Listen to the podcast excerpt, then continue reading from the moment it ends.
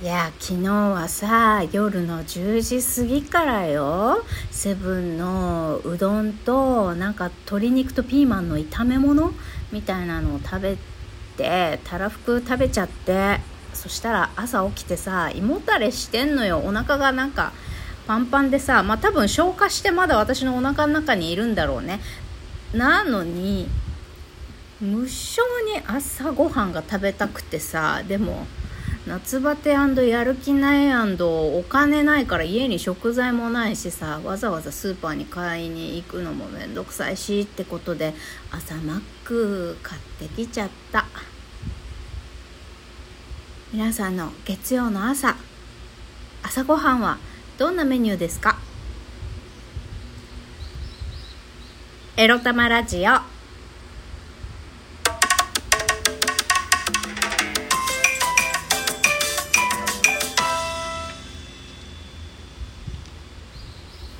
皆様おはようございます。みくりです。この番組では借金待ち独女うつのケアをしながらのんびりアクセク生きております。私みくりが沖縄から日々いる噛んだいろいろいろいろ思うことを配信しております。調子に乗っちゃった。あ散歩行って機嫌がいいからさスパーンとタイトルコールいけんじゃないかと思ったらね、思い上がりでございました。噛みました。はい。やはり謙虚に生きるのが一番。ということで、えー、っと、さあさあ、お便りいただきましたんで、早速読ませていただきます。初めてお便りいただきました。ありがとうございます。チューハイのんべえさんから、これ読み方合ってる？合ってるかな？合ってるといいなということで、チューハイのんべえさんから、とても元気をもらいました。ありがとう。ということで、夏だの差し入れも合わせていただきました。ありがとうございます。夏だの差し入れもいいですね。季節感があって。嬉しい。ありがとうございます。そしてね、とても元気をもらいました。ありがとうっていうシンプルな、あの、一行のメッセージ。結構こういうのもね、ぐっとくるんです。ありがとうございます。よかったです。えっと、昨日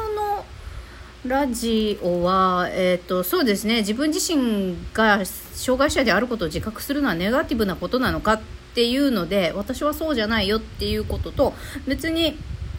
あのうつに関して同情してほしいわけじゃなく説明しやすい理解してもらいやすい。それは相手にとっても自分にとってもそうだからというふうに答えさせていただきましたが別にね、まあ、うつとかえっとチューハイノーベさんのね、プロフィールとか、実はライブとか、あの、配信されてるものをね、少し聞かせていただきました。えっと、それに関しての個人的な感想は、個人的にあの、お便りを送らせていただけたらなと思っております。私のペースでですけど。はい。えっと、その、まあ、病気だったり、そうじゃないこと、いろいろそうなんですけれど、うーん、あ私何言おうとしてたんだっけ？えー、っ とそうそう別にこの自分の特性を売りにしたいわけじゃないんだけど言った方が分かりやすいし言った方がこう何て言うんだろう。特にそれで自分のと同じ特性を持ってる人で悩んでいる人とかに何か刺さってくれたら何か見てもらえたらとか共感してもらえたらとか励みになったら助けになればっていう意味合いであえてその自分の特性をさあの、まあ、病名だったり自分こういうところがあるんですっていうカミングアウト、まあ、セクシャリティでも何でもそうなんですけどあの自分の趣味趣向個性体質そういうのもさそういうのをですねあの自分のためにも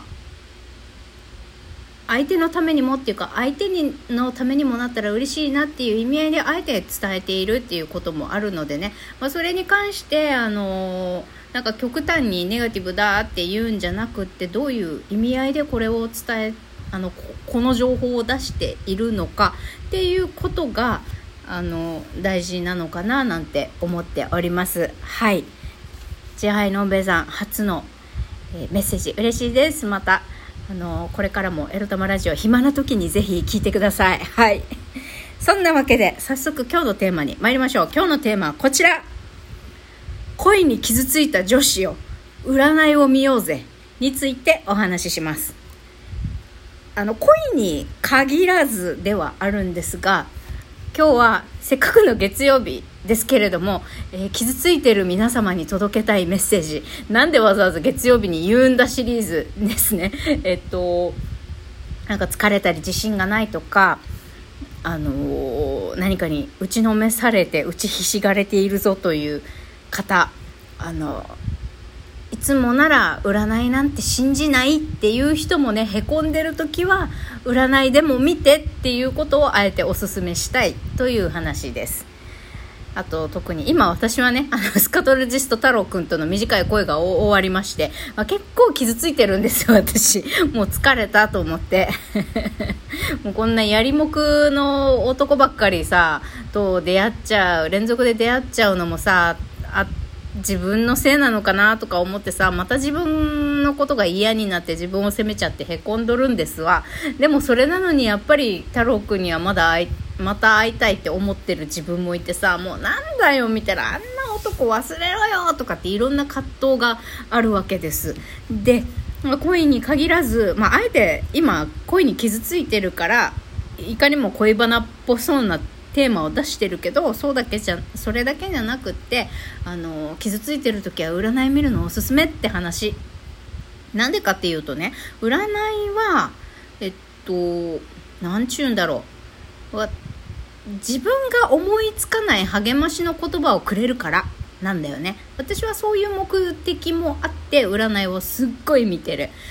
えっと私が占いを見るのは、まあ、やっぱりもともと興味があるっていうこととうんとカードリーディングの場合ねえっと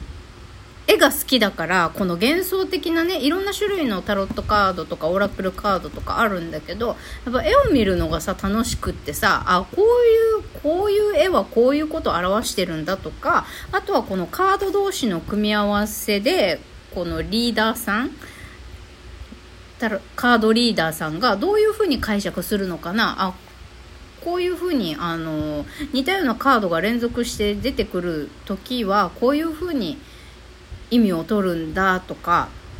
あこのシンボルにはこういう意味があるんだとか、まあ、そういうのを知るのが楽しいっていうのもあるし何よりも自分にとって一番有益だなっ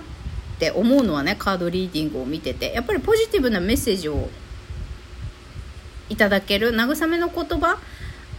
自分が思いつかない言葉をもらえてあの後押ししてもらえるからなんだよね。だからそれが当たってるか当たってないかとか関係なくってあのコメント欄にあったんですよ。例えば恋愛関係のえっと、リーディングがあったとしてどの選択肢どのカードのリーディングもどれも合ってないけど自分が前向きになるためにこれを見てますっていうコメントがあったのね。だからあなるほどねって別に当たってるか当たってないかとかじゃなくてこのカードリーディングからあの受け取る言葉メッセージを自分が前向きになれるためにあのすり込むために見るっていうのも、まあ、かんいい意味で勘違い。自分に自己暗示かけたりすり込んだりいい意味で勘違いするためにもそれが当たってる当たってない関係なく自分が前向きになるためにポジティブな言葉受け取りたい言葉を受け取る。っていう活用の仕方もあるよなと思ってなんかそのコメントにね納得したんです。だからあの何て言うんでしょう。違う視点だったり自分が思いつかない言葉で誰にも相談できないとかさ別に人に相談することでもないとか一人であのなんだろう なんつうのかな。誰にも言えなくてこそこそあの自分一人で抱えてるんだけどでもやっぱり自分一人では抱えきれなくて苦しいとかさいつまでもそこから抜けきれないとかあのず例えばさ同じ動画を何回も見るでもいいと思うんです。とあることに関してこういうふうに考え方を変えようと思うけど何度も何度もやっぱりああ私はダメなんだとかそういうネガティブな気持ちに何度も引きずり込まれてしまう同じことに対して。そういうこともあると思うんです。だからその度に、まあ、同じ動画を見るでもいいし違うカードリーディングさんとか同じリーダーさんだけどあの似たような恋愛系のトピックのカードリーディングを見て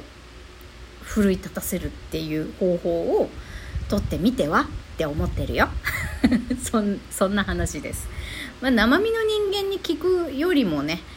あの